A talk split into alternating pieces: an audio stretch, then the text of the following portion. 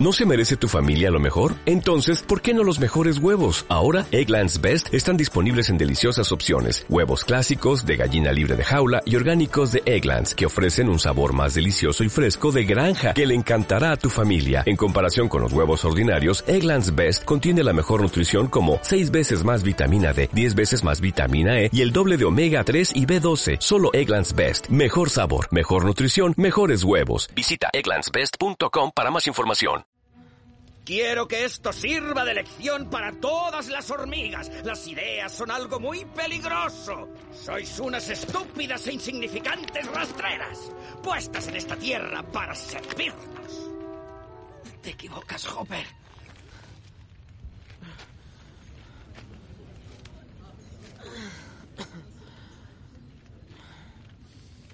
Las hormigas no están para servir a los saltamontes. Ellas han hecho grandes cosas. Y año tras año, estas hormigas recogen comida para ellas y para vosotros. De modo que, ¿cuál es la especie débil? ¡No somos esclavos vuestros! ¡Vosotros nos necesitáis!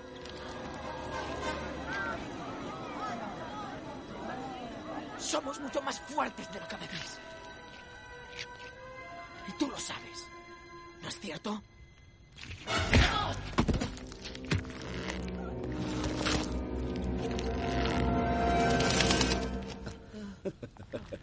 Vaya, princesa. Ay, Hopper, eh, lamento interrumpir, pero...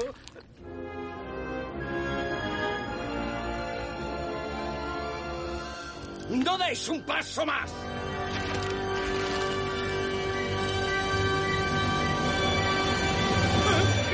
Esto no ha sido buena idea.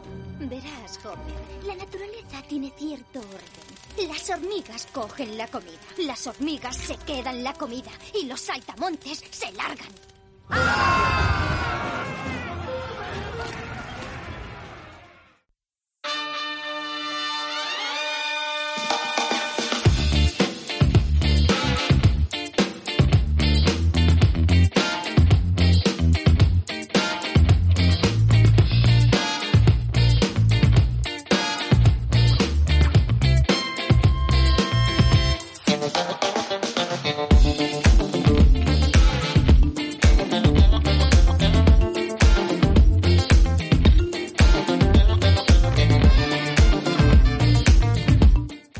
días, buenas tardes, buenas noches. Bienvenido Ah, a Leche con Galleta. está.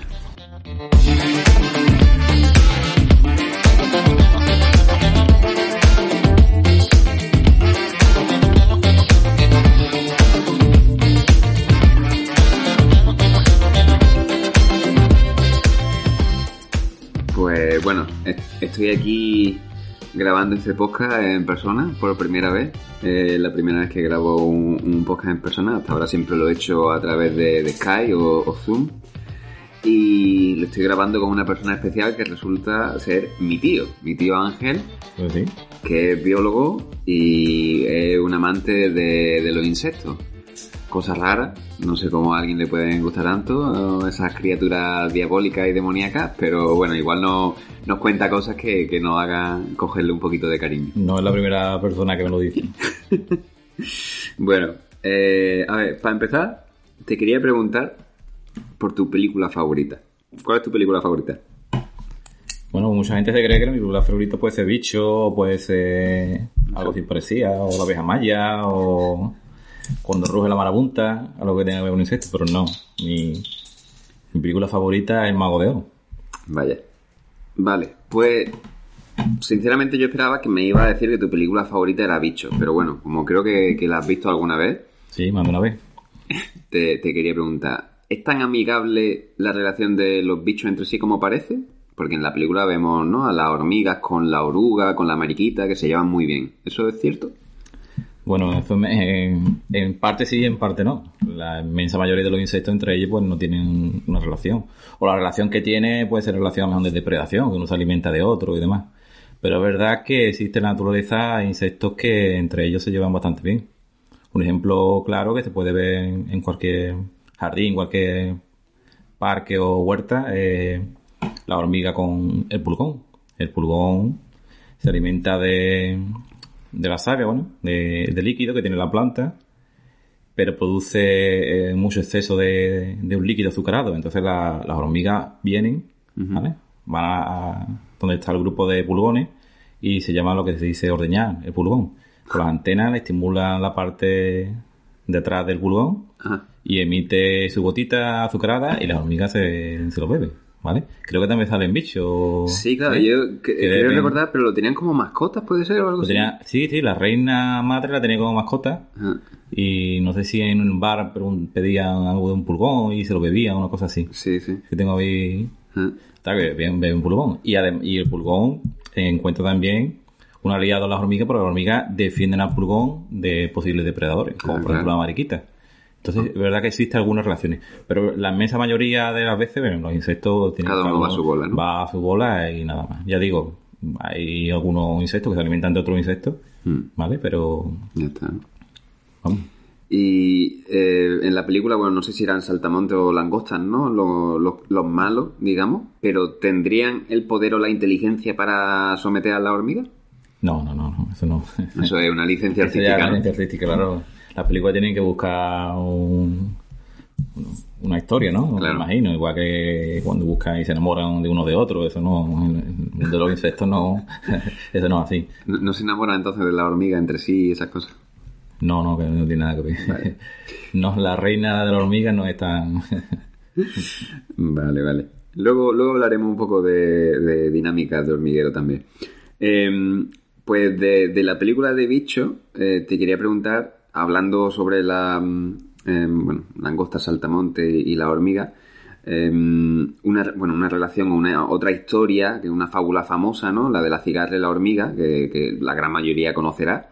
Eh, ¿Tiene alguna base científica? Porque en la fábula, pues se pinta la cigarra como un ser muy vago, ¿no? Que no hace nada, mientras que la hormiga, pues está trabajando durante todo el año, ¿no? Y luego no recuerdo si era cuando llegaba el invierno o algo, pues la hormiga sí, está preparada y la cigarra, pues lo pasa mal, ¿no? Hombre, se puede identificar, imagino que sí, ¿no? Yo creo que muchas de las historias vienen de la, de la observación de la naturaleza.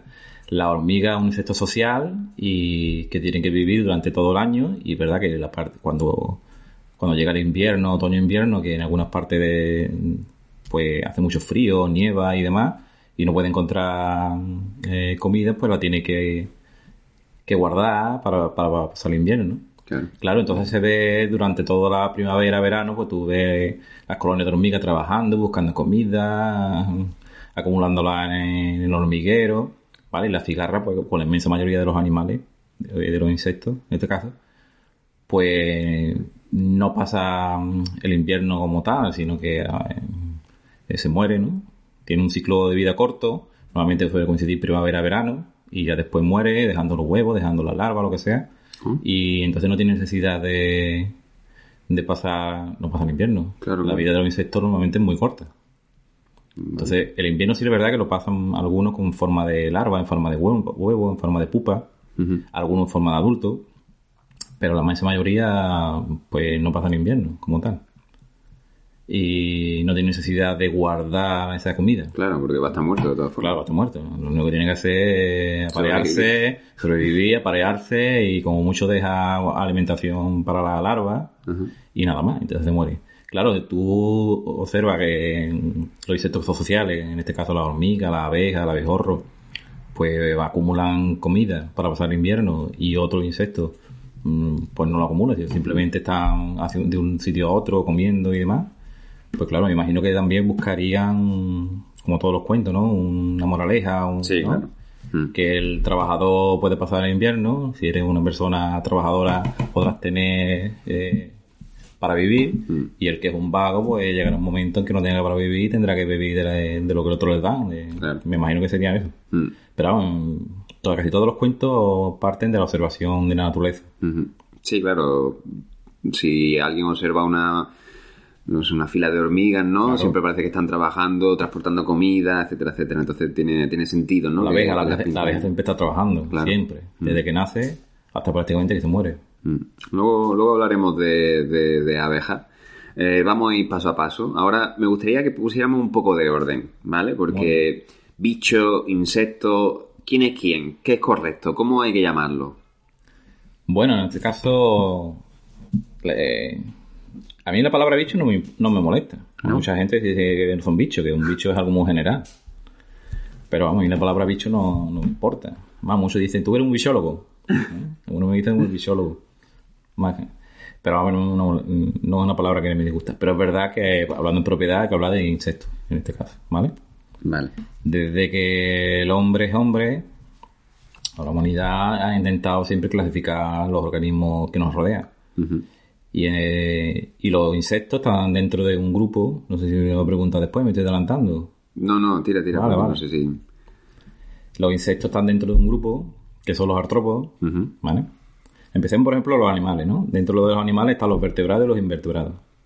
Y dentro de los invertebrados nos vamos a encontrar eh, animales con patas articuladas, ¿vale? Como puede ser un escarabajo, o puede ser una araña, un escorpión. Y invertebrados sin patas articuladas, como puede ser una lombriz de tierra, ¿vale? Entonces, dentro de los- del grupo de los artrópodos, encontramos cuatro. Cuatro grupos principales. Están los insectos, los hexápodas, están los crustáceos, los cangrejos, están los arácnidos y están los miriápodos, que son los cien pies y mil pies. Sí. ¿Vale? ¿Cómo diferenciarlo? Esto lo- es de las primeras cosas que hablo yo cuando, cuando trabajo con, con escolares e incluso con adultos. A la hora de, de hablar de insectos siempre empiezo diciendo qué es un insecto y qué no es un insecto. ¿Vale? Porque muchos dicen que las arañas son insectos Claro. perfectamente. ¿Forma fácil de diferenciarlo? Bueno, pues si tiene seis patas, tres pares de patas, un insecto. Si tiene cuatro pares de patas, un arácnido. Si tiene entre 5 y 10, un crustáceo. ¿vale? Y si tiene más, pues es un miriápodo, 100 pies o 1000 pies. También hay que ponerse a contar las patas. ¿Vale? Que la mayoría de la gente no, no lo hace. La relación que tienen normalmente los humanos con, con estos bichos es. Lo veo sacudiendo, lo veo grito. Claro. Algunos se paran a verlo si es muy bonito, un color llamativo. Y otro le pega un, un pisotón y, y ya ve cómo les cuenta tus dos patas después. ¿Vale? Pues sí. Así, a grosso modo, o sea, sería la, la- una forma sencilla de, de diferenciar los diferentes grupos Vale. de artrópodos que hay. Entonces, a ver, para que, que se me quede a mí claro, porque yo también tengo un poco de confusión aquí. Has dicho que había cuatro grupos, Sí. que eran los artrópodos, Los artrópodos se dividen en cuatro grupos, ¿sí? eso, los arácnidos, Los- exactamente. los, cru- eh, los crustáceos crustáceos, y los miriápodos. exactamente, y los insectos. Ah, eh, entonces, los, eso, los artrópodos incluye a los demás. Sí. Eso que me, que me he liado. El artrópodo es una categoría taxonómica más grande que... Vale, vale. Entonces, tú, eh, bueno, ahora te iba a preguntar para que te introdujera un poco y explicases por qué sabes tanto de, de bicho, eh, ¿no? Pero, claro, ¿tú sabes más de insectos o un poco de todo? Yo sé más de insectos porque es lo que más me ha gustado siempre. Ujú. Pero claro, cuando tú estudias... Yo estudié biología. Y cogí una asignatura que era artrópodo. ¿Vale? Entonces, claro, lo estudias todo. Claro. Pero es verdad que lo que más me atrae es los insectos. Y en especialmente dentro de los insectos es que, claro, es que es un, es un grupo tan numeroso que se tiene que eh, especializar, normalmente te especializa en grupos más pequeños. En este caso lo- me gustan mucho los escarabajos, los coleópteros, que no dice que no me gusten los demás. ¿Vale? o sea, que yo veo una araña y se me va a los ojos, que veo un, Ah, bueno. un cien pies, lo que sea, y te- voy detrás de él también a hacerle sus fotos y sus cosas. Vale, vale. Pero es verdad que no se puede abarcar un tanto.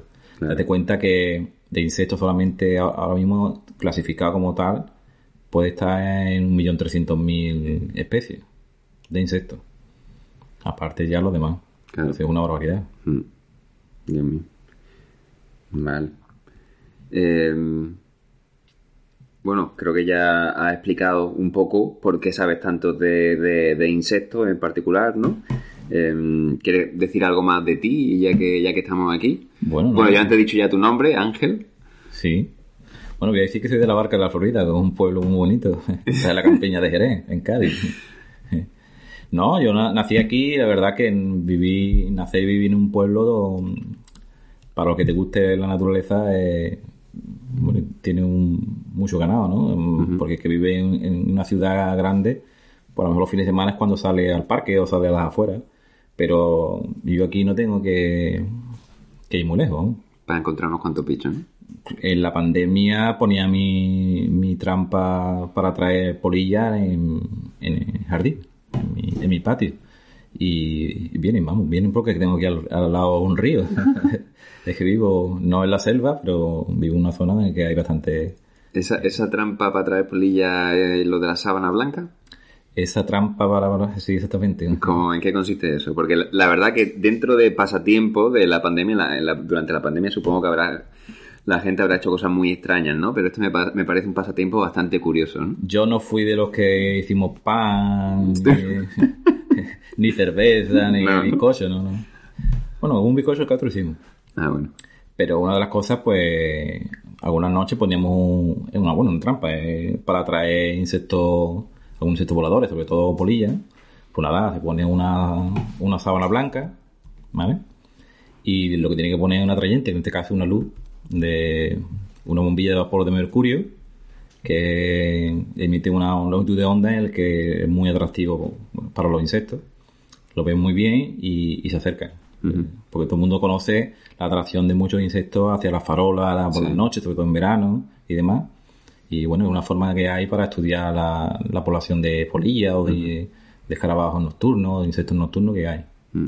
Entonces, bueno, lo poníamos en el patio y, y nada, pues esperamos un rato y, Pero cuando iban. La sábana blanca era para que se pusaran... La sábana blanca es para que se pose, claro, y, y tú puedas verlo mejor. Mm. Porque la- el insecto, la polilla, la mayoría de las veces, la polilla viene y, bueno, se pone a volar muchas veces de alrededor de la bombilla, creyendo que es la luna, porque es Mm. su forma de, de, de ir por el campo, ¿no? De, y se posaba en la, en, en la sábana blanca, y entonces ya ahí pues tú la puedes fotografiar, puedes verla, pues demás. Vale. Mm. Entonces tiene una buena colección de fotos de, de la pandemia, ¿no? Sí. Sí, sigue haciendo este tipo de, de actividades los fines de semana en sigo tu tiempo libre. sigo haciéndola, sigo haciéndola, Sí. de vez en cuando. Y ya no solamente en mi patio, sino que después se celebra, esto es una asociación, se llama la Asociación Gaditana de Historia Natural, Ujú. y una de las actividades que hace siempre en septiembre es la Noche de las Polillas. Un- es un invento, bueno, invento. Empezaron los ingleses Ah. Y una vez al año, pues en diferentes partes del mundo se sale y se ponen diferentes trampas y se catalogan polillas. Y en este caso, por ejemplo, la Asociación Gaditana Historia Natural lleva ya tres años haciéndolo y lo que se intenta es que se abra al público y vienen muchos niños. Esta última vez también vinieron muchos niños. Lo que se hace es eh, introducir la ciencia al resto de la sociedad. Y ahora que mencionan las polillas, ¿son las polillas las primas feas de las mariposas? Sí, para la inmensa mayoría de la gente sí. Pero las polillas tienen su encanto. Sí. Sí. Porque las mariposas yo creo que si las ves de cerca tampoco son tan bonitas, ¿no? Mm, eh, Es una, cosa- una de las cosas que hacemos también cuando hacemos los talleres de- con, con los escolares y, y demás, es llevar unos lubos binoculares para que vean realmente cómo es el insecto y, y sorprende.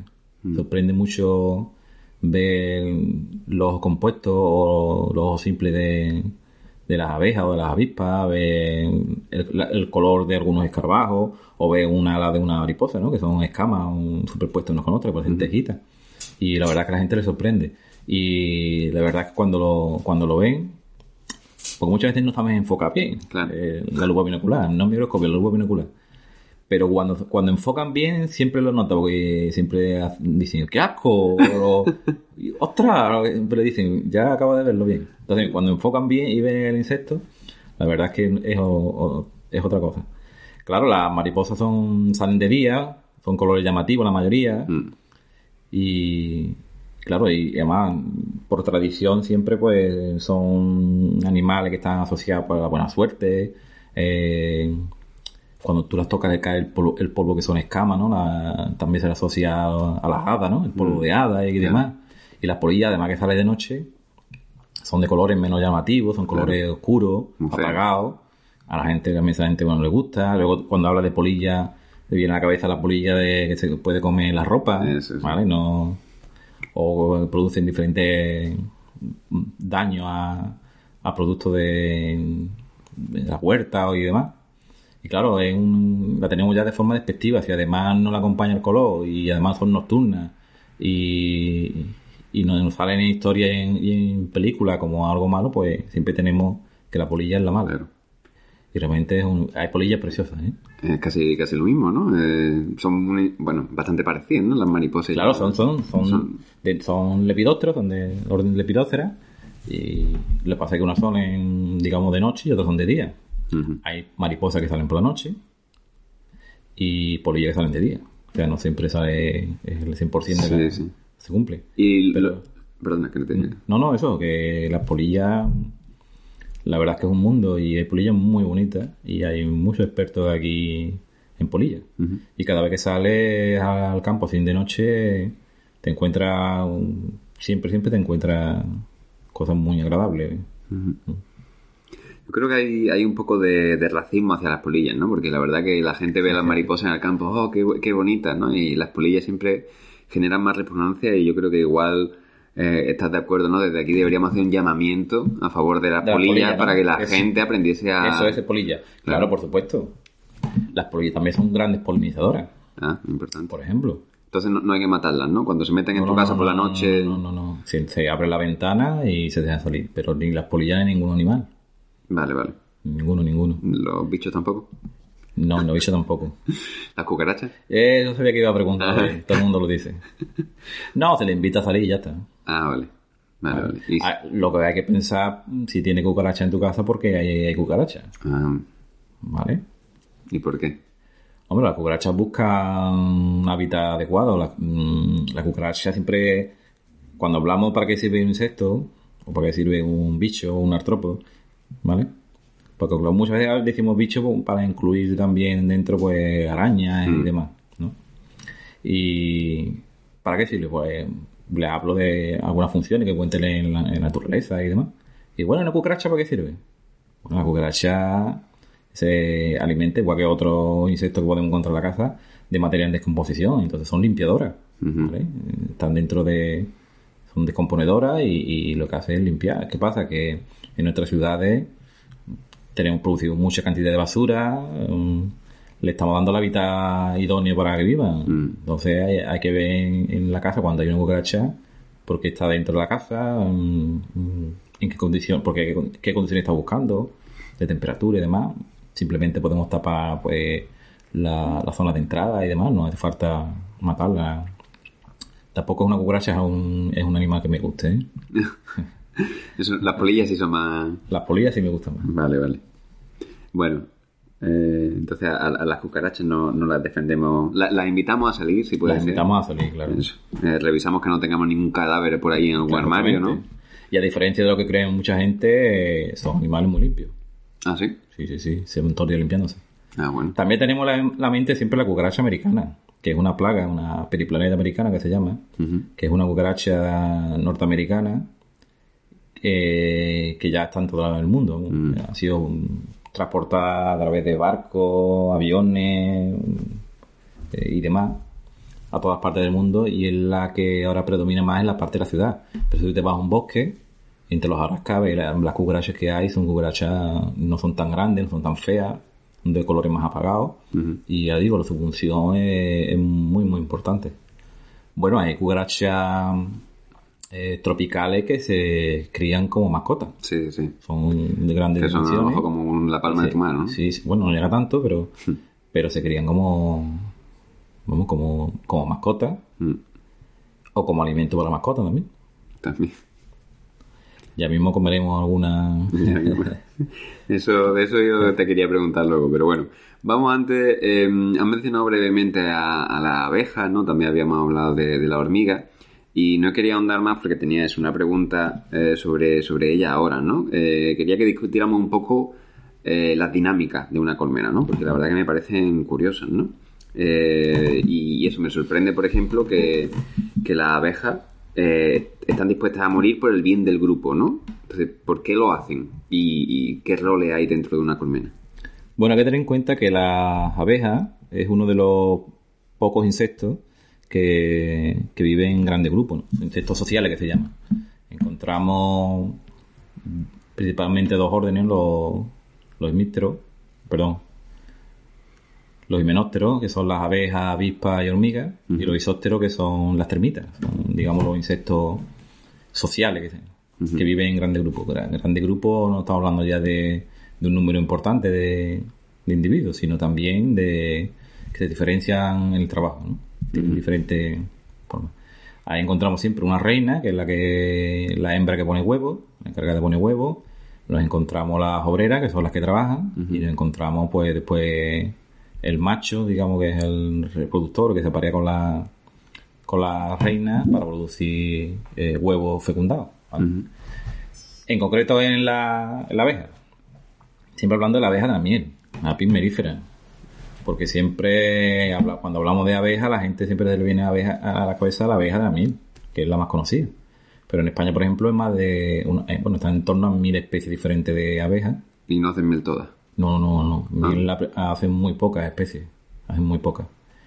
En Europa creo que hay unas 2.000 y unas 20.000 en el mundo. ¿Vale? Por eso cuando se habla del declive de la, de la abeja, no solamente la abeja de la miel, sino el resto de abejas. La, la mayoría de ellas son abejas solitarias, que viven eso solas, no viven En ni, nada. Entonces me imagino que será la colmena de la abeja. Bueno, pues una, una colmena, una colmena puede tener perfectamente 20, 30, 40 mil individuos. ¿Mm? Esto lo saben bien los apicultores y las apicultoras. Nos encontramos pues la reina, encontramos las obreras y nos encontramos el zángano. ¿vale? La reina es la única hembra que puede poner huevos. Es más grande que el resto, que, que la obrera, y más grande que el zángano. Sobre todo porque tiene el abdomen, que es la última parte de- del cuerpo de... ¿Dónde están los huevos? está- claro, lo, lo que tiene es una productora de huevos prácticamente, es lo que hace.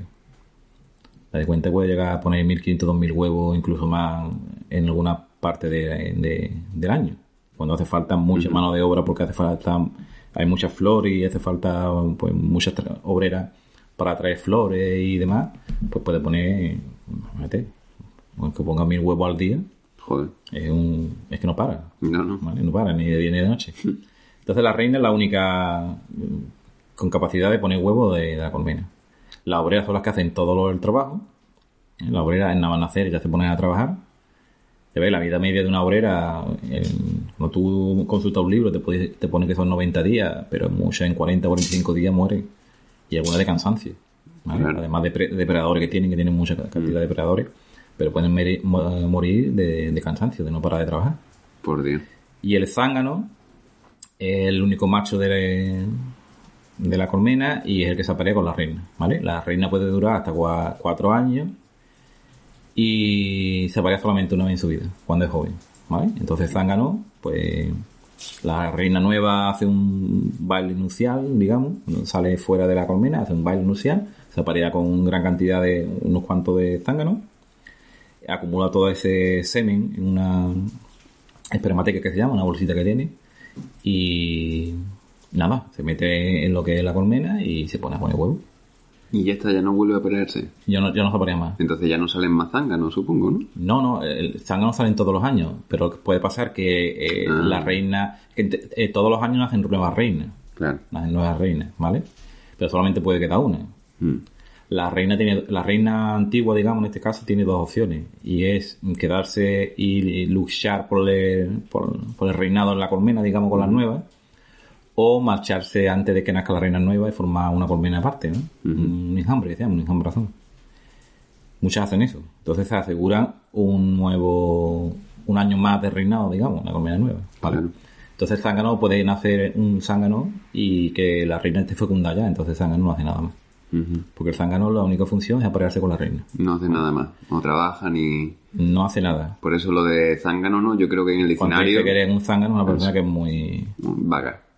Yo le digo a los, a, a los niños, ¿habéis visto la abeja maya? Todo el mundo ve la, la abeja maya. La abeja maya tiene problemas, ahora lo vamos a decir. A ver si hay, así por fin se arregla eso. La abeja maya tiene un amigo que Willy, creo que, ¿no? Yo es que no he visto ¿No he visto la abeja maya? Lo siento.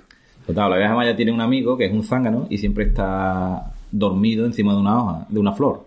Siempre se, se le dibuja, siempre prácticamente acostado y con los ojos entreabiertos, porque siempre está dormido. ¿vale? Es que un zángano no hace nada. Claro.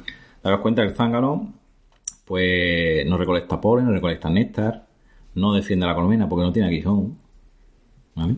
no sabe, no alimenta las larvas, no limpia la colmena, eh, no busca propóleo para desinfectar y para tapar los huecos, o sea, prácticamente no hace nada. Entonces solamente aparearse con la reina. Pero si la reina se ha apareado ya, Claro. no hace nada. Hay algunos apicultores, apicultoras que te dicen que en verano, en zonas donde hace bastante calor, pues se ha visto algunos zánganos batiendo las alas con- para hacer baja la temperatura de la, de la colmena. Daros cuenta que la, la- la colmena está hecha de cera. Si la temperatura es muy alta, aquí en Andalucía donde estamos, en verano los 40 grados es, Se puede derretir, es más normal, ¿no? se puede derretir, claro. Entonces dicen que, que va de las alas. Pero vamos, eso tampoco... Algunos dicen que lo han visto, otros que no, y Mm. algunos te dicen que sí, que es verdad, y otros dicen que no. Entonces, la función es aparearse con la reina. Ya. Que eh, dentro, las obreras, dependiendo de la edad que tienen, pues pasan por diferentes fases o diferentes trabajos, ¿no? Y luego, al principio, pues los trabajos más sencillos, ¿no? Cuidar de la colmena, de las crías, de, la- de las larvas en este caso, de la limpieza, de las reinas. Y la última parte de su vida son las percoladoras que se llaman, que lo que hacen es buscar polen, néctar, ¿vale? Para fabricar la miel y demás. Y hay otra fase en que se encargan de, de la defensa de la y de la colmena.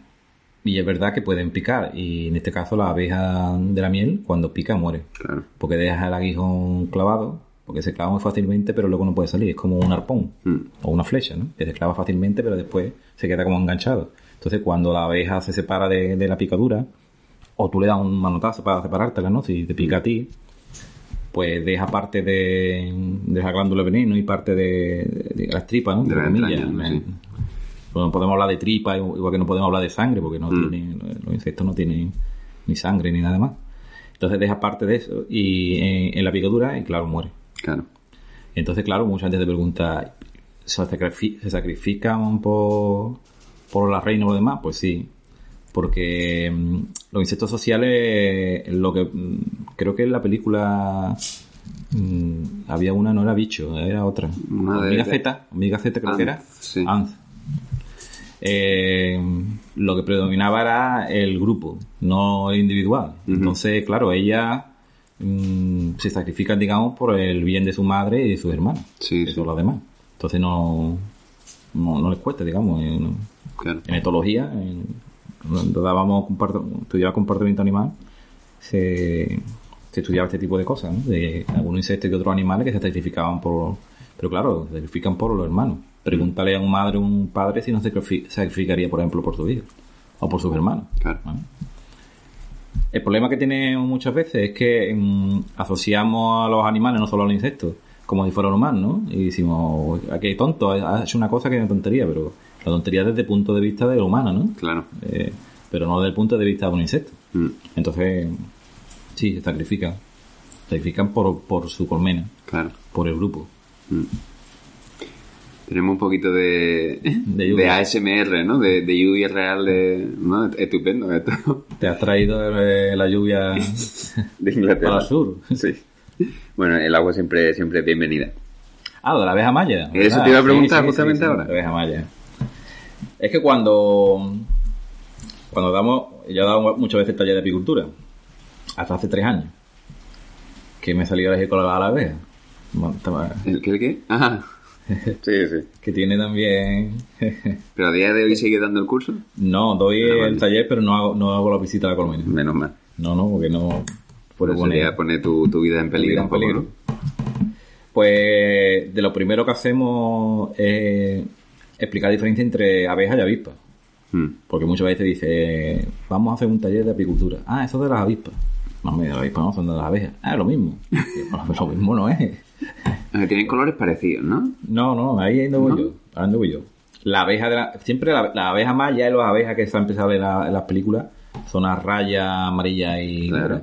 Si tú buscas una abeja de la miel, verás que no es, es, es oscura. Tendrá a lo mejor una, una franja de tonalidad de a lo mejor más clara, pero dentro del, del marrón, del blanco, de... Hay abejas muy bonitas, ¿eh? Hay abejas de color, igual que avispas, además de muchos colores. Lo que realmente es amarillo y negro es la avispa. Vale, vale. Entonces, lo que está mal es que en la abeja maya la representan como una avispa. Exactamente, la, la franja como si fuera una avispa. Mm. Claro, entonces dicen, lo que es, ah, digo, ¿qué animal es a franja, a raya, y, a raya eh, amarilla y negra? ¿Por la abeja? No, por la avispa. ¿Vale? Claro. Es una cosa, una de las diferencias.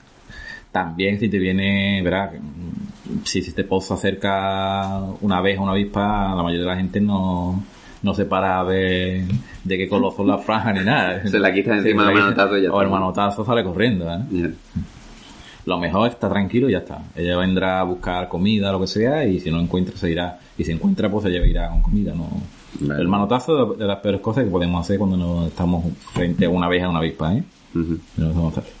Por eso a ver si alguien ya mm, por fin cambia el color de la abeja maya. Yo, Vale. yo- yo creo que no, ya después de 40 años. o O- o- 50, otro llamamiento desde aquí, ¿no? Además no- de... No creo que cambien ya el color de la abeja maya. Vale. Y, y antes había mencionado también a los abejorros. Sí. Y, y claro, eh, no sé si yo tenía un, un concepto erróneo de los abejorros, porque, mm, claro, las abejas estábamos hablando que vivían en grupo, no, no todas, según has dicho, has dicho Sí, tú. sí, sí. Pero el abejorro es un animal parecido, pero que vive independientemente, o no tiene por qué. Hay abejorros que viven en grupos importantes. Ujú. O sea, eh, normalmente una reina que ha vivido todo el invierno protegida, escondida entre maleza o debajo de corteza de árbol y demás, que es la única que pasa el invierno, la demás se muere, pues busca un, un- un hueco. Estos que viven en grupo normalmente suelen vivir en el suelo, eh, cerca de las raíces de, los- de los árboles y demás. Y o utiliza madriguera de, de ratones o abandonada o demás.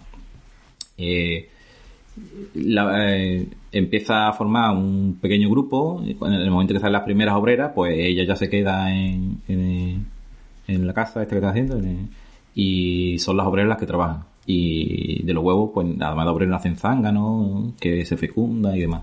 ¿Vale?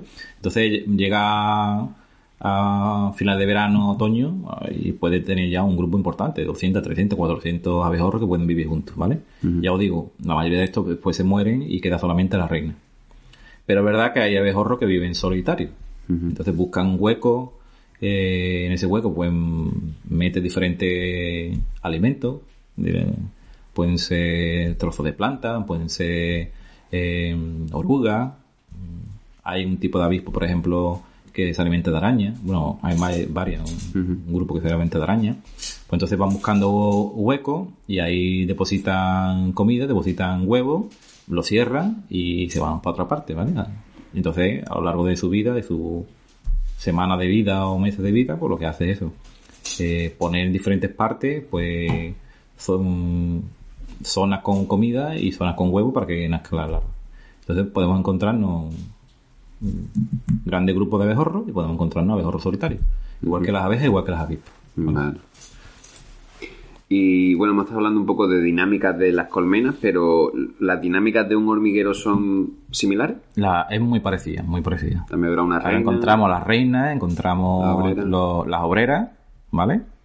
Nos encontramos en este caso los soldados, son una, una casta diferente, ¿no? Mm. ¿Son un grupo poco más diferente, grandes, son un poco más grandes, normalmente tienen una mandíbula más fuerte, más, Mm. más grande, una cabeza más grande, ¿vale? Que son los que defienden y encontramos los, los machos también reproductores, ¿no? Que es lo que se con la, Que tampoco hacen nada más aparte de...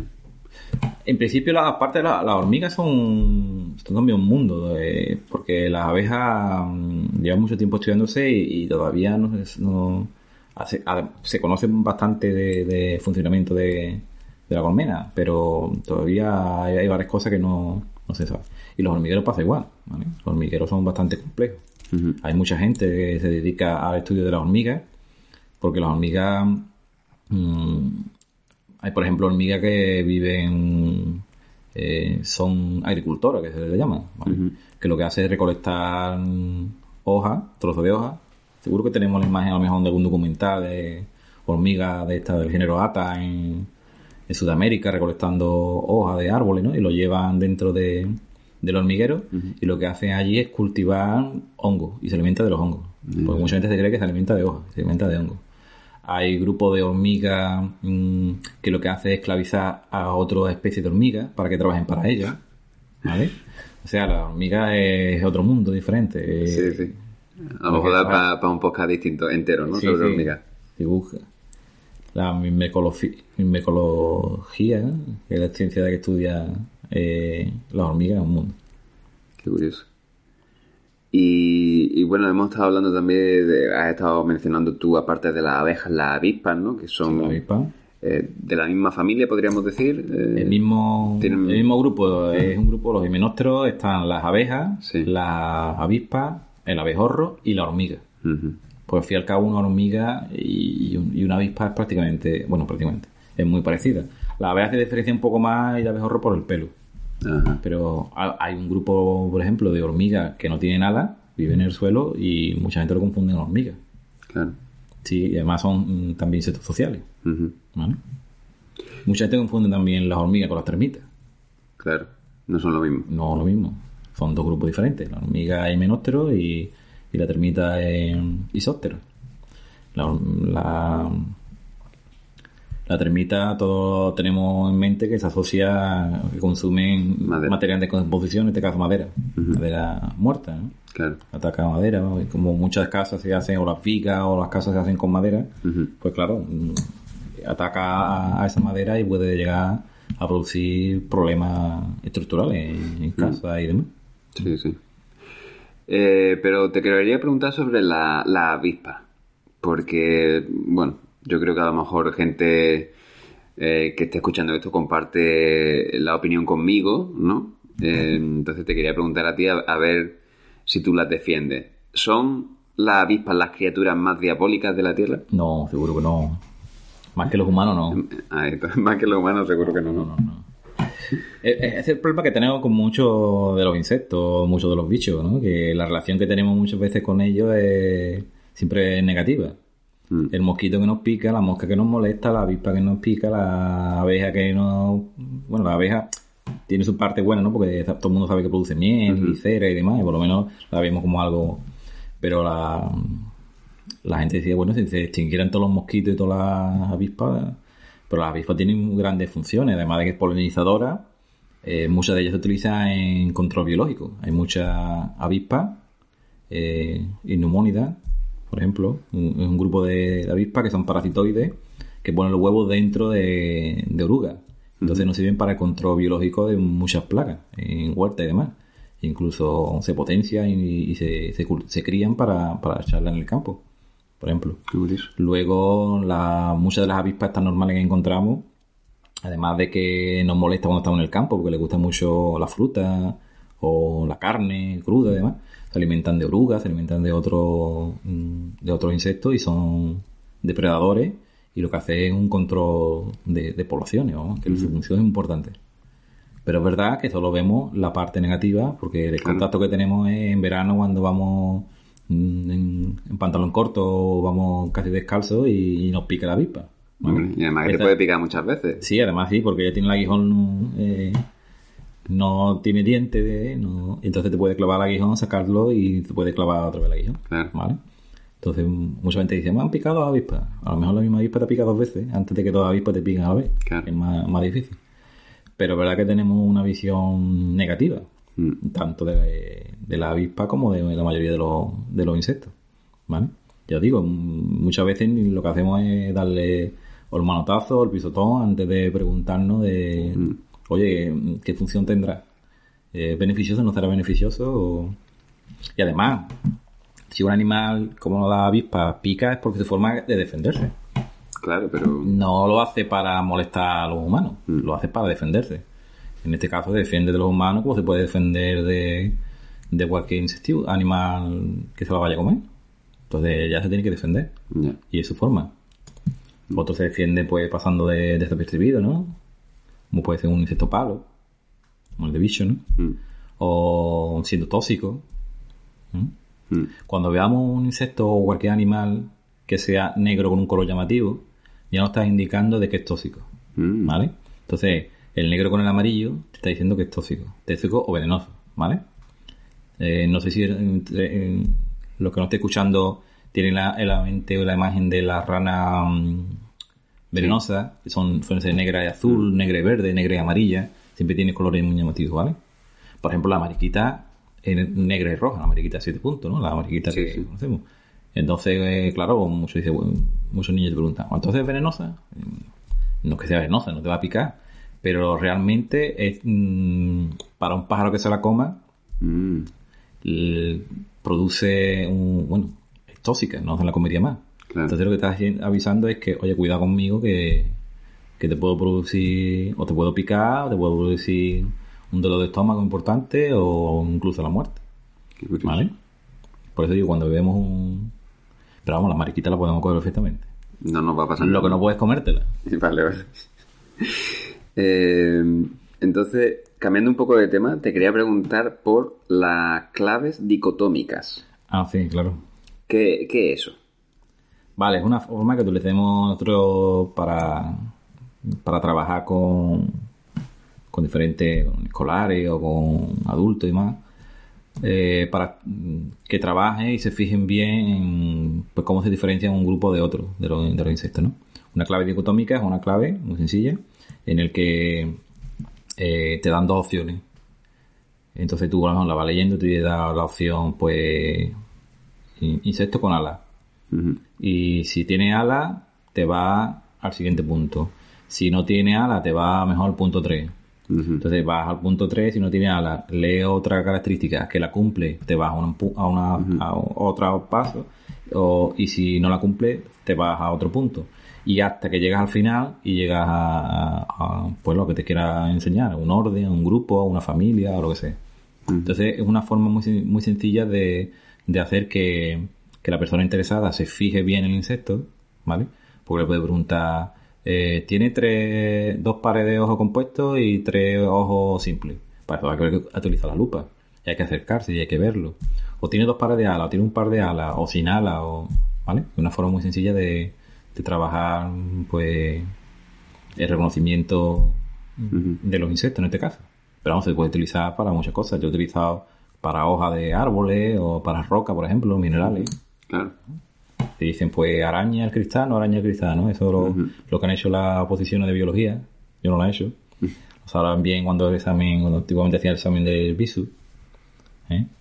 O en las clases de, de, de geología, ¿no? Cuando te tenía que hacer la parte práctica, pues te daba un montón de minerales y tenías tú que llegar a... En este caso no te da clave dicotómica, ese caso lo tenías que tener tú en la cabeza.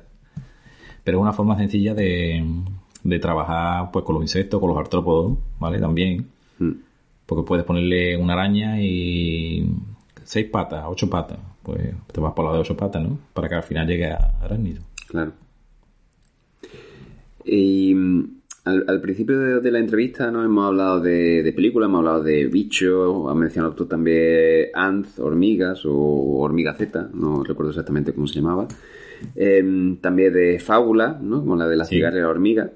Eh, y todo esto son, eh, digamos, historias protagonizadas por insectos, ¿no? Sí, sí. ¿De qué otra forma se ha representado a los insectos en nuestra cultura? Bueno, la, la forma de representarla, mm, no sé, me ocurre ahora, por ejemplo, eh, en mucho, en muchas películas de Disney, por ejemplo, me viene Mulan.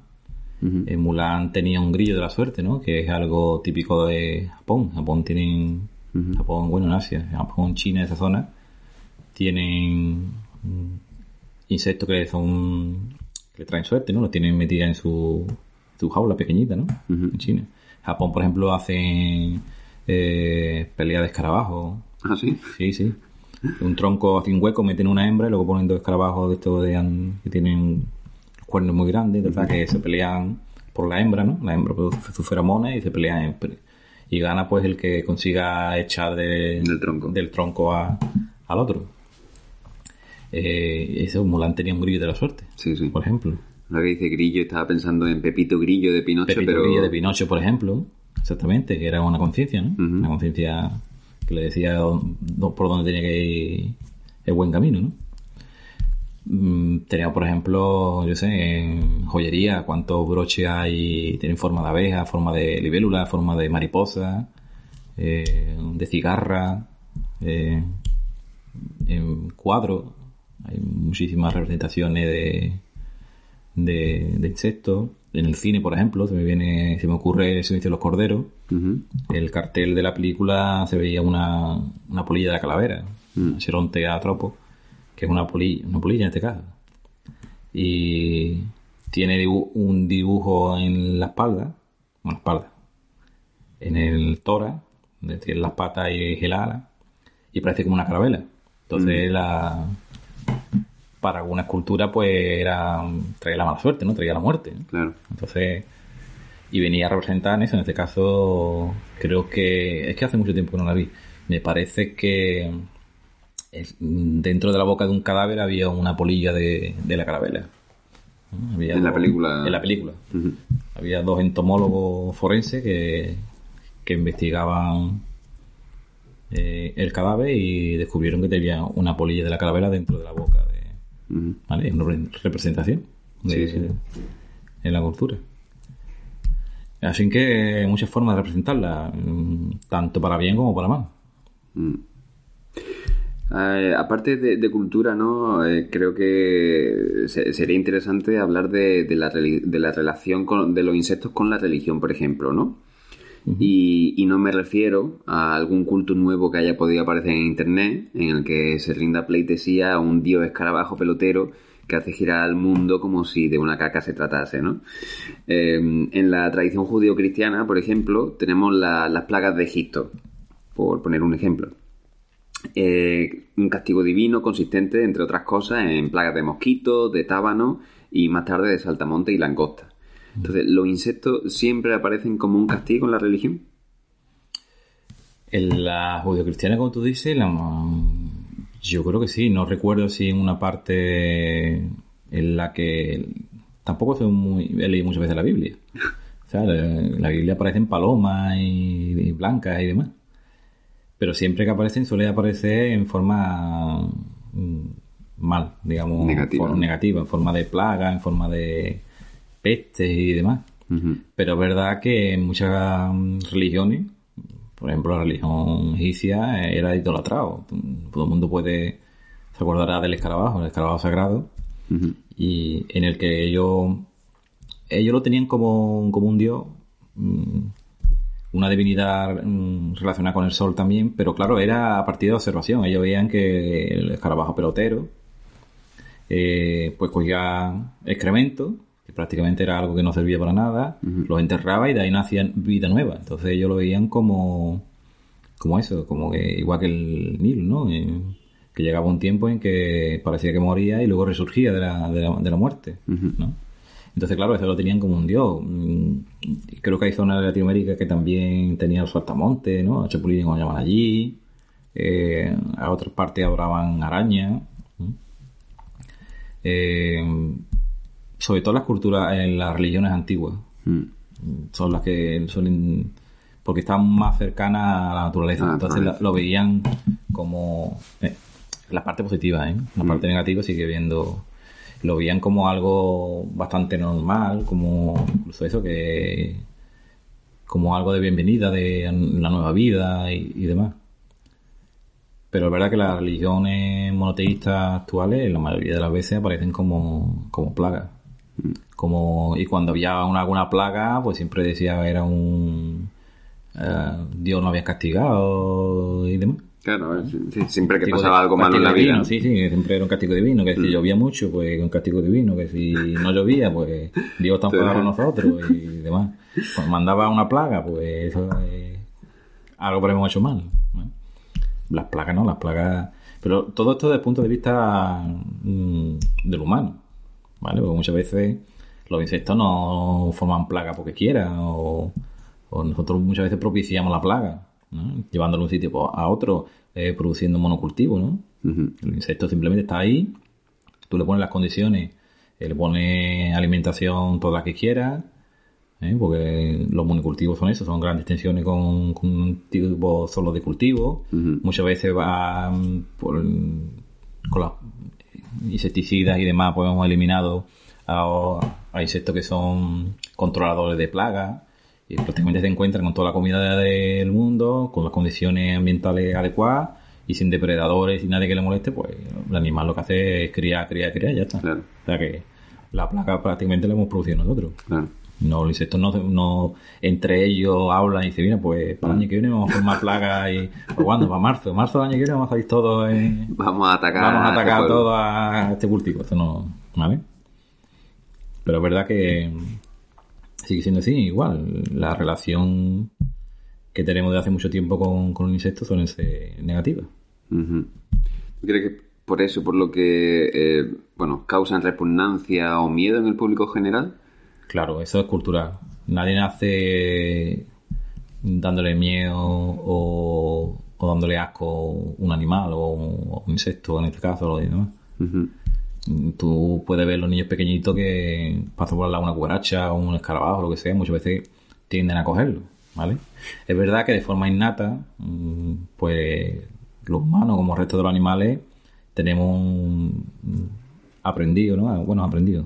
En etología se llama aprendizaje innato, mm, que ya lo llevamos nosotros en nuestros genes, digamos, que mm, cuando vemos algo de peligro, pues mm, solemos irnos, evadirnos y demás, ¿no? Esto lo tenemos de cuando vivíamos en el campo y, y, nos salvaba la vida, ¿no? Claro. Cuando tú escuchabas un ruido por detrás y tenías que correr porque te podía comer.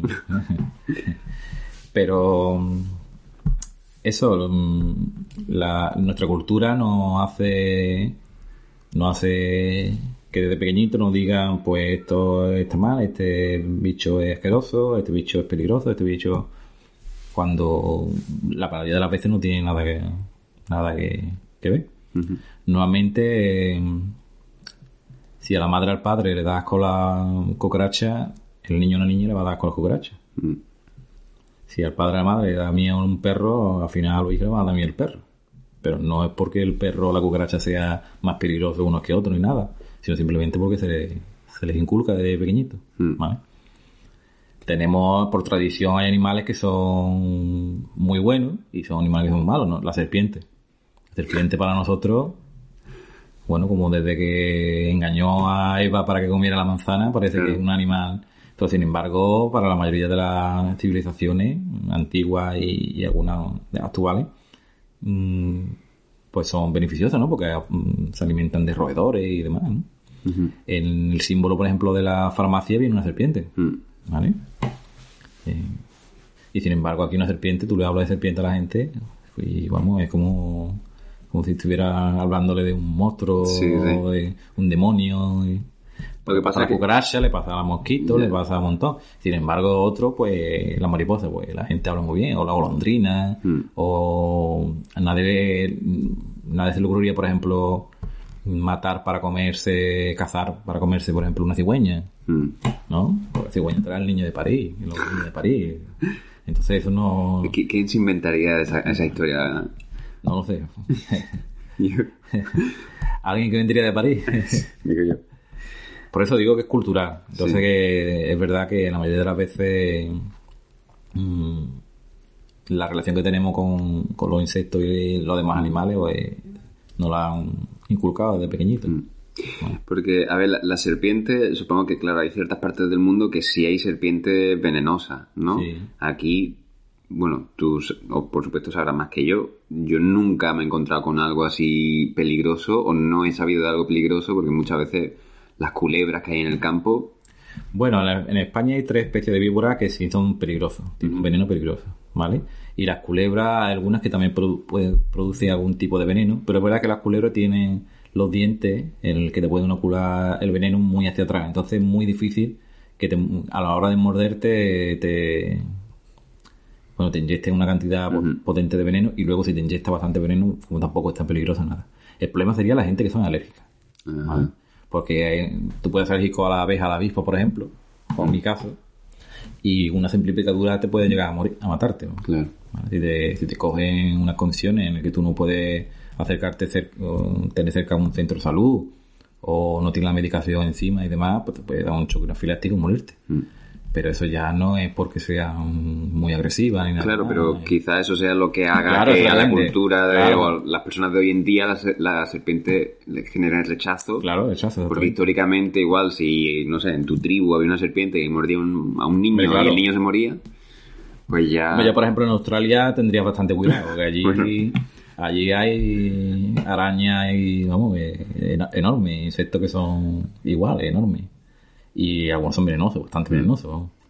Entonces, la verdad es que no. Pero vamos, mm, más gente muere en, en tráfico, ¿no? Ya. De tráfico y seguimos conduciendo cogiendo el coche, ¿no? También es verdad.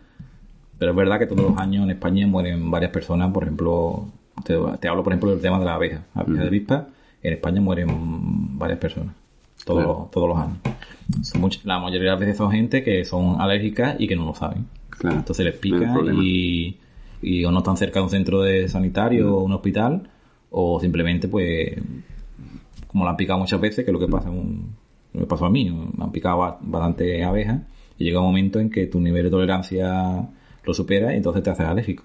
Hay Ah. gente que se hace, hay apicultores que, y apicultoras que se hacen, pues nada, que la picadura no no afecta para nada. Y otras veces, por la acumulación de la toxina en el cuerpo, pues te hace alérgico, que es lo que me pasó a mí. Claro, pero el, el problema es que para saber si eres alérgico o no, tienen que picarte, ¿no?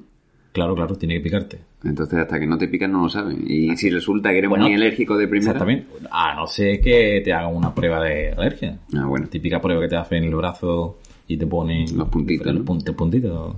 Entonces ahí sí. Pero realmente que el médico te manda si te pica ya y te pone en, en un cuarto de hora, te te hincha la lengua, empieza... Si no puedes respirar, ¿no? puedes empezar a respirar, ese tipo de cosas. Hay, hay ciertas pistas, ¿no? Que están Eh, indicando que muy bien no te ha sentado la picadura. Exactamente, exactamente. Entonces ya sí, en un momento tú vas al centro de salud, a urgencia, lo que sea, y ya pues te mandan, si tu médico, tu médica es competente, pues te mandará a hacerte las pruebas, Vale, vale.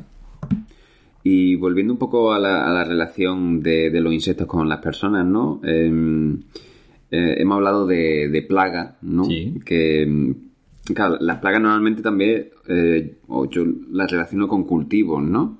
Y al final, Claro. si acaban con cultivos, lo que están haciendo es eh, quitándonos eh, Alimento. alimento a nosotros, ¿no?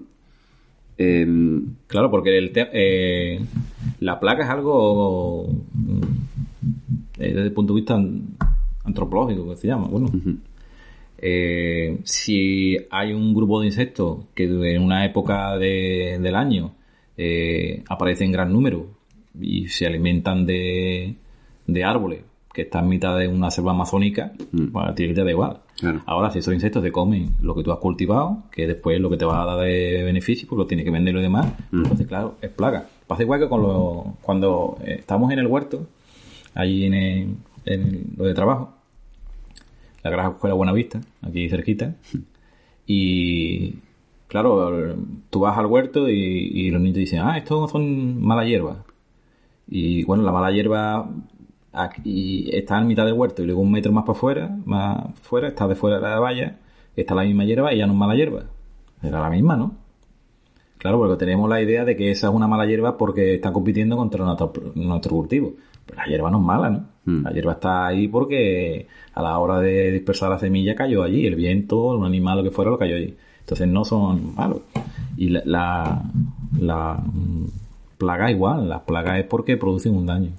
mm, Plaga, la definición de plaga pues son esos insectos o, o artrópodos o pues en bacterias o virus que producen daño a, a cultivos, productos almacenados, por ejemplo, también, y demás. Es decir, mm, eh, seres vivos que producen daño a- económico o sobre todo económico, ¿vale? A- al humano. Entonces lo consideramos plaga. Ujú.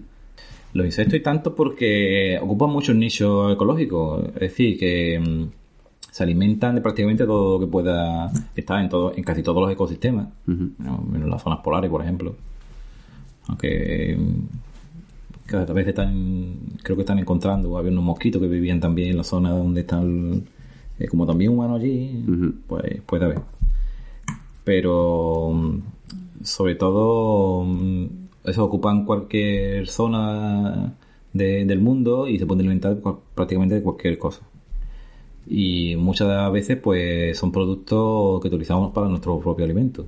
Pues plantas cultivadas, ¿no? La huerta, la mariposa de la col que se come las coles y la- las coliflores. La verdad que Eh, sería eh, raro que la mariposa de la col se llamase así y se comiese comiera otra cosa. berenjena. ¿Vale?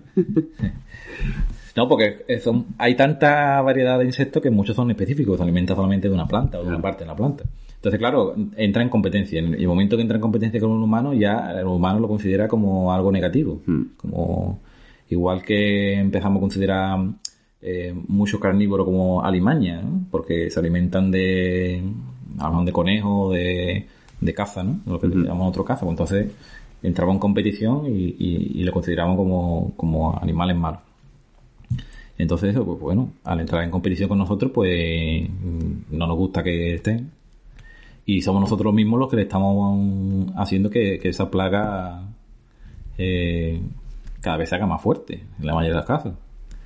En los últimos años, una- un ejemplo es mm, el picudo rojo, ¿no? Que se acaba, ah, un escarabajo Sí. que prácticamente ha acabado con, con gran parte de la mm, palmera que tenemos en- aquí en España y no sé si en otras partes del Mediterráneo.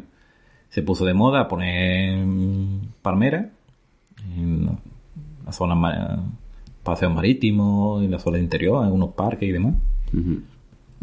Y la palmera es una- un árbol que tarda mucho en crecer y, bueno, pues le sería más rentable traerlo de fuera.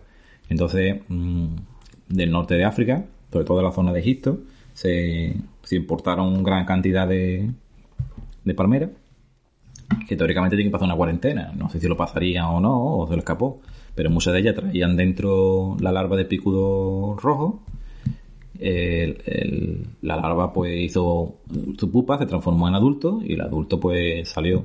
Se encontró un sitio donde había mucha cantidad de palmeras Claro. en el que su depredador natural no existía, ¿vale? No había nadie que lo controlara, pues empezó a expandir Se volvió y loco. llegó- claro, se volvió loco. Es como... como El paraíso. Como un paraíso, como un niño, o no sé, las personas la dejan encerrada en un centro comercial, ¿no? Y o sea, Sí. se ve allí con todo... y- Un, un niño en una piscina de bolas sin el padre que para decirle vámonos para la casa. Y allí, y, y al lado toda la comida que quiera de, y además de la que le guste. Claro. ¿Vale? Entonces, claro, nosotros mismos produ- hemos Mm. producido la- la- las plagas. Sí que muchas veces cuando hay desequilibrio o cuando hay insectos que nos afectan es casi que por nuestra culpa, ¿no? Somos siempre los, los culpables de nuestro Muchas veces siempre no, porque ha habido plagas durante toda la vida. Mm. Pero es verdad que muchas veces lo que hacemos, claro, lo que hacemos es mm, darle las condiciones ambientales adecuadas. ¿no? Mm. Me viene en mente, por ejemplo, los invernaderos ahora, ¿no? El invernadero lo que hacemos es que producimos un microclima para que la planta pueda producir eh, todo el año y lo que estamos haciendo es tener prima- una primavera perma- o un verano permanente, ¿vale? Eh, fuera pueda hacer 0 grados o, o 5 grados o lo que sea, pero dentro del invernadero puede hacer 20. Mm. Entonces el insecto tiene pues su hábitat perfecto, ¿no? Tiene alimentación, tiene temperatura, no tiene depredadores, pues lo estamos poniendo, vamos, somos nosotros los que hemos hecho la, la plaga. Sí, sí. Entonces, por eso no muchas veces el- la mala prensa que tienen las plagas eh, es culpa nuestra. Mm. Bueno, para terminar, por ejemplo, con el tema de plagas, mm, existe el control biológico, que es a través de, de organismos vivos, ¿no? La mayoría de ellos insectos o bacterias y demás. Y entonces la utilizamos para, para combatir estas plagas, en vez de eh, echar nuestros jardines, nuestros huertas o invernaderos, echar pues, insecticidas, podemos coger, se estudia la, eh, la plaga, se busca eh, el, digamos, el insecto o el animal que controla la población para que no se dispare y se puede buscar o incluso se puede vender, ¿no? Eh, yo recuerdo la zona de, de Almería, ¿no? La zona de mojonera y demás, hay empresas que se dedican a, a criar y vender insectos auxiliares. Tú puedes comprar unas chinches pequeñitas que se alimentan de otras chinches o de más. Pueden comprar ácaros, pueden comprar mariquitas, pueden comprar, o sea, insectos eh, que te van a ayudar contra, contra esta plaga, ¿vale? Vale, vale. hemos estado hablando eh, de, de relaciones negativas con los insectos, ¿no? Las, las plagas, etcétera. Y, y quería que hablásemos de, de, de un lado algo más positivo, ¿no? Que igual también es una visión egoísta porque es, claro, cómo nosotros nos beneficiamos de los insectos, ¿no? Como por ejemplo, pues obteniendo miel de la abeja o eh, seda, ¿no? Claro, el beneficio de los insectos en este caso. Eh, lo que tú has dicho son un ejemplo quizás más claro, ¿no? Eh, La abeja te da miel, te da, además de miel, te da polen, eh, te da cera, con la que ya construye sus colmenas, ¿no? tú la puedes utilizar. Eh, puedes obtener propóleo, por ejemplo, que nosotros utilizamos como para la garganta y demás. O incluso el propio veneno. ¿no? Existe lo que la apiterapia, ¿no? Que eh, soluciona algunos problemas eh, de salud eh, a través de, del veneno de la abeja. Muy- de forma muy controla- controlada y demás. Eso no se puede ser y no cura cualquier cosa. ¿eh? Si No lo hagáis en vuestras casas. No, no, no, no, no, lo hacen en vuestras casas. eh. A ver si tengo yo un resfriado, me pongo una abeja para que me pique en el cuello. ¿no? Lo que puedo hacer es, es acabar en el hospital. que se puede hacer muchas cosas. Eh, la el gusano de seda, tenemos la seda, ¿no? Que es una, eh, un material bastante caro. ¿no? Cualquiera que quiera comprar algo de seda pura lo notará. Pero es verdad que luego los insectos nos pueden dar muchos beneficios. El principal beneficio de los insectos es la polinización. La, la polinización a través de insectos es la más numerosa en, en el medio vegetal. Y se, se tienen, bueno, según depende de la bibliografía que vea, entre un 75 y un 80% de las plantas que consumimos mm, son polinizadas por insectos. Entonces, si no fuera por los insectos, pues esas plantas no se polinizarían, no producirían fruto o, o flor, o sea, flor fecundada, ni fruto, ni semilla, ni demás. Entonces no podríamos tenerla. Yo creo que este fue el que dijo que si la abeja se extinguía en cinco años. Yo creo que no fue este, creo que no lo dijo. Lo ¿No? que pasa es que estas son cosas que. Que luego se le, se la cuña. que Groucho no dijo. ¿No? Siempre a Groucho Marx le ponen muchas cosas. O, O a, a, a Churchill, ¿no? a Churchill, Churchill que- dijo, él dijo casi todo, ¿no? Sí. o Gandhi o lo demás, ¿no? ¿Sabes? Pero es verdad que son grandes polinizadores, sobre todo las abejas. Bueno, las abejas, mariposas, algunas moscas, algunos escarabajos. Pero sobre todo las abejas y la abeja de la miel y la abeja solitaria. Eh, si no fuera por ella, pues la inmensa mayoría de las plantas no, no tendríamos. Es más, me viene a la cabeza ahora, por ejemplo, que en la zona de, de invernadero eh, hay flores grandes, ¿no? Tipo calabaza, calabacín, pepino, cosas y otras cosas, que son polinizadas por, eh, por abejorro, pero lo- los invernaderos están muy bien tapados para que no entren insectos de fuera, ni enfermedades ni demás. Y entonces lo que se hace es que compran cajitas con abejorro y las cuelgan y, y las polinizan. También ahora que se está introduciendo eh, la pitaya, que es una planta un- nueva, se está cultivando por, por esta zona, la fruta del dragón, que creo que también se llama. La polinización, no tenemos polinizador aquí, la polinización se hace a través de manual. O sea, una persona con un pincelito, con un aparatito que, que hay, recogiendo polen y yendo flor por flor, igual que haría Joder. un, un insecto. Por eso digo que, que de forma indirecta, pues no, no hacen, producen mucho beneficio. Ya le digo, eh, son también controlan muchas especies eh, plagas, muchas especies que, que si no fueran por ello, pues, pues llega- habría tanta cantidad que, Sí, sí. que habría un desequilibrio ecológico. Luego también son base de alimentación de muchos animales, muchos animales que son insectívoros, pájaros, eh, no sé, erizos, eh, algunos mm, mamíferos, ¿no? Eh, bueno, cuando el que va a pescar, mm, ¿a ¿qué pone de anzuelo? ¿no? Mosca, ¿no? Una mosca, ¿no? Una mosca de piedra o un bichillo, ¿no? Siempre pone... O sea que damos cuenta por esa parte que son esenciales en, en el ecosistema.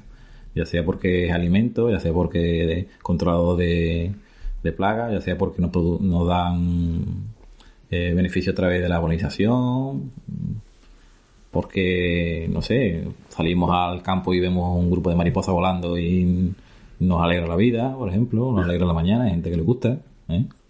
Hay gente rara, ¿eh? Hay gente rara, sí. eh, yo creo que el beneficio suele ser más que, que el problema. ¿vale? Bueno, pues si te parece bien, ya llevamos un buen rato charlando. Ha sido un placer tenerte en el podcast. Eh, igualmente, ¿puedo decir un par de cosas? Adelante. Eh, primero, que cuando veamos un insecto o cualquier bicho, no pisarlo, por favor. es una lucha que tengo. Si no me gusta, me, me aparto de él y lo dejo. Si, si no, me acerco y lo miro y, puedo ver y veré seguro algo que no sabía, que no conocía, aprenderé algo y, y puede llegar incluso a gustarme, como me pasaba a mí. Y luego también que mm, decir que mm, la ciencia no solamente está en las universidades, ¿no? Yo quiero apostar por la ciencia eh, de casa, ¿no? De, Que digamos la que yo hago. Yo estudio biología, pero yo no trabajo en un laboratorio, ni en una universidad, ni nada. Yo, mm, igual que la mayoría de la gente que con la que hablo, con la que hago actividades en sociedad carácter natural y demás, ¿no? Son gente que tiene su trabajo, trabaja en un banco y demás, y luego, pues una vez cada X tiempo, pues sale por la, por la noche y a buscar polilla, por ejemplo. Montan sus sábanas, ¿no? A montar sábanas con polilla, ¿no? Y no son científicos, no trabajamos en ello, ¿no?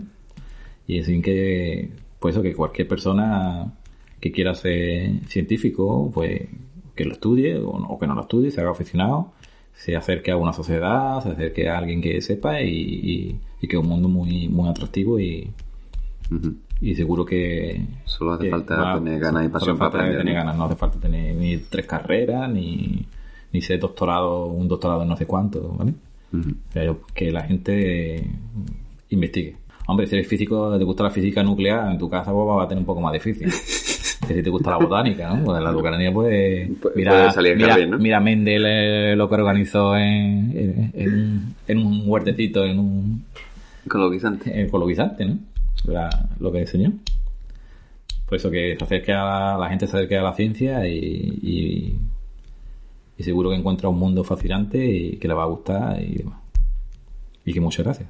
Pues nada, yo ya no puedo añadir nada más. Creo que ese ha sido un buen final del podcast. Muchas gracias y hablamos pronto. Hablamos pronto.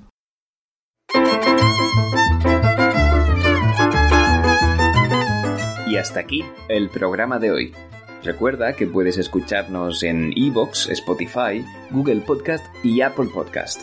Y aunque uses otras plataformas, te animo a que te pases por Evox si quieres dejar algún comentario. También puedes dejar comentarios en las distintas publicaciones de Instagram. Nuestra cuenta es leche con galletas barra baja podcast.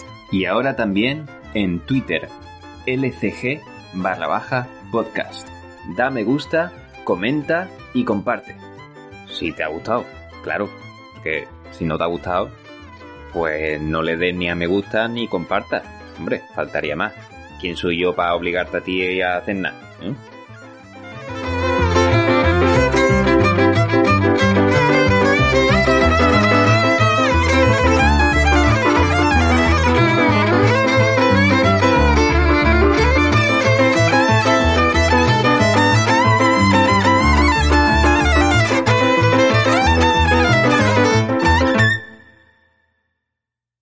¿No se merece tu familia lo mejor? Entonces, ¿por qué no los mejores huevos? Ahora, Egglands Best están disponibles en deliciosas opciones. Huevos clásicos, de gallina libre de jaula y orgánicos de Egglands, que ofrecen un sabor más delicioso y fresco de granja que le encantará a tu familia. En comparación con los huevos ordinarios, Egglands Best contiene la mejor nutrición como 6 veces más vitamina D, 10 veces más vitamina E y el doble de omega 3 y B12. Solo Egglands Best. Mejor sabor, mejor nutrición, mejores huevos. Visita egglandsbest.com para más información.